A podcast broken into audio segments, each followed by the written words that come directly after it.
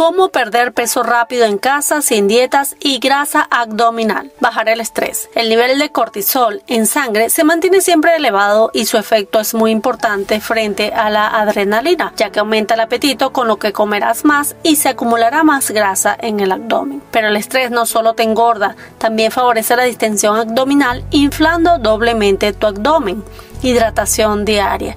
Permite la correcta irrigación de los músculos del cuerpo y la oxigenación de los tejidos, lo cual es necesario para metabolizar grasas en el organismo. Si no estamos bien hidratados, no podremos continuar con el movimiento apropiado para movilizar grasas. En cada proceso que el organismo realiza para movilizar y quemar las grasas del cuerpo, se requiere agua como mediador metabólico y también para eliminar sustancias de desecho.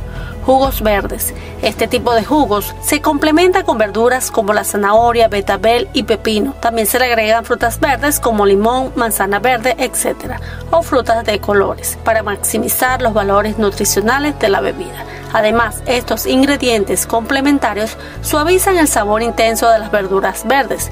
Por último, se recomienda agregar especias como el jengibre, canela, entre otras, con el objetivo de favorecer la quema de grasas. Vegetales verdes son ideales para adelgazar ya que son bajos en calorías e hidratos de carbono. Además, contienen mucha fibra. Comer alimentos verdes es una excelente manera de aumentar el volumen de tus comidas sin incrementar el número de calorías.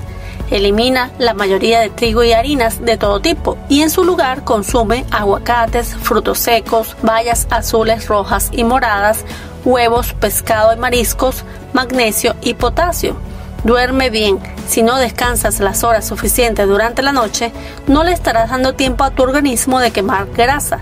La razón es que mientras duermes, tu cuerpo libera dos hormonas, la grelina y la lectina si dormimos las horas necesarias, tu cuerpo liberará la cantidad necesaria de lectina, que es la encargada de aumentar la sensación de saciedad y evitar que comamos de más de manera innecesaria. Al mismo tiempo, se reduce la producción de grelina, que es la culpable de estimular el hambre aunque no necesitemos comer. Y por último, te dejo un batido antibarriga que debes consumir diariamente una vez al día. Un vaso con agua, un jugo de un limón, medio pepino con cáscara, una cucharada de jugo de aloe vera, una cucharadita de jengibre rallado, un ramo de perejil, lo licúas todo y lo bebes dos horas antes de acostarte. Al día siguiente te sentirás muy bien y con el tiempo mucho mejor si sigues todas las indicaciones más las anteriores. No olvides suscribirte al canal, es la mejor forma en que nos puedes agradecer esta valiosa información y que pases un feliz y maravilloso día.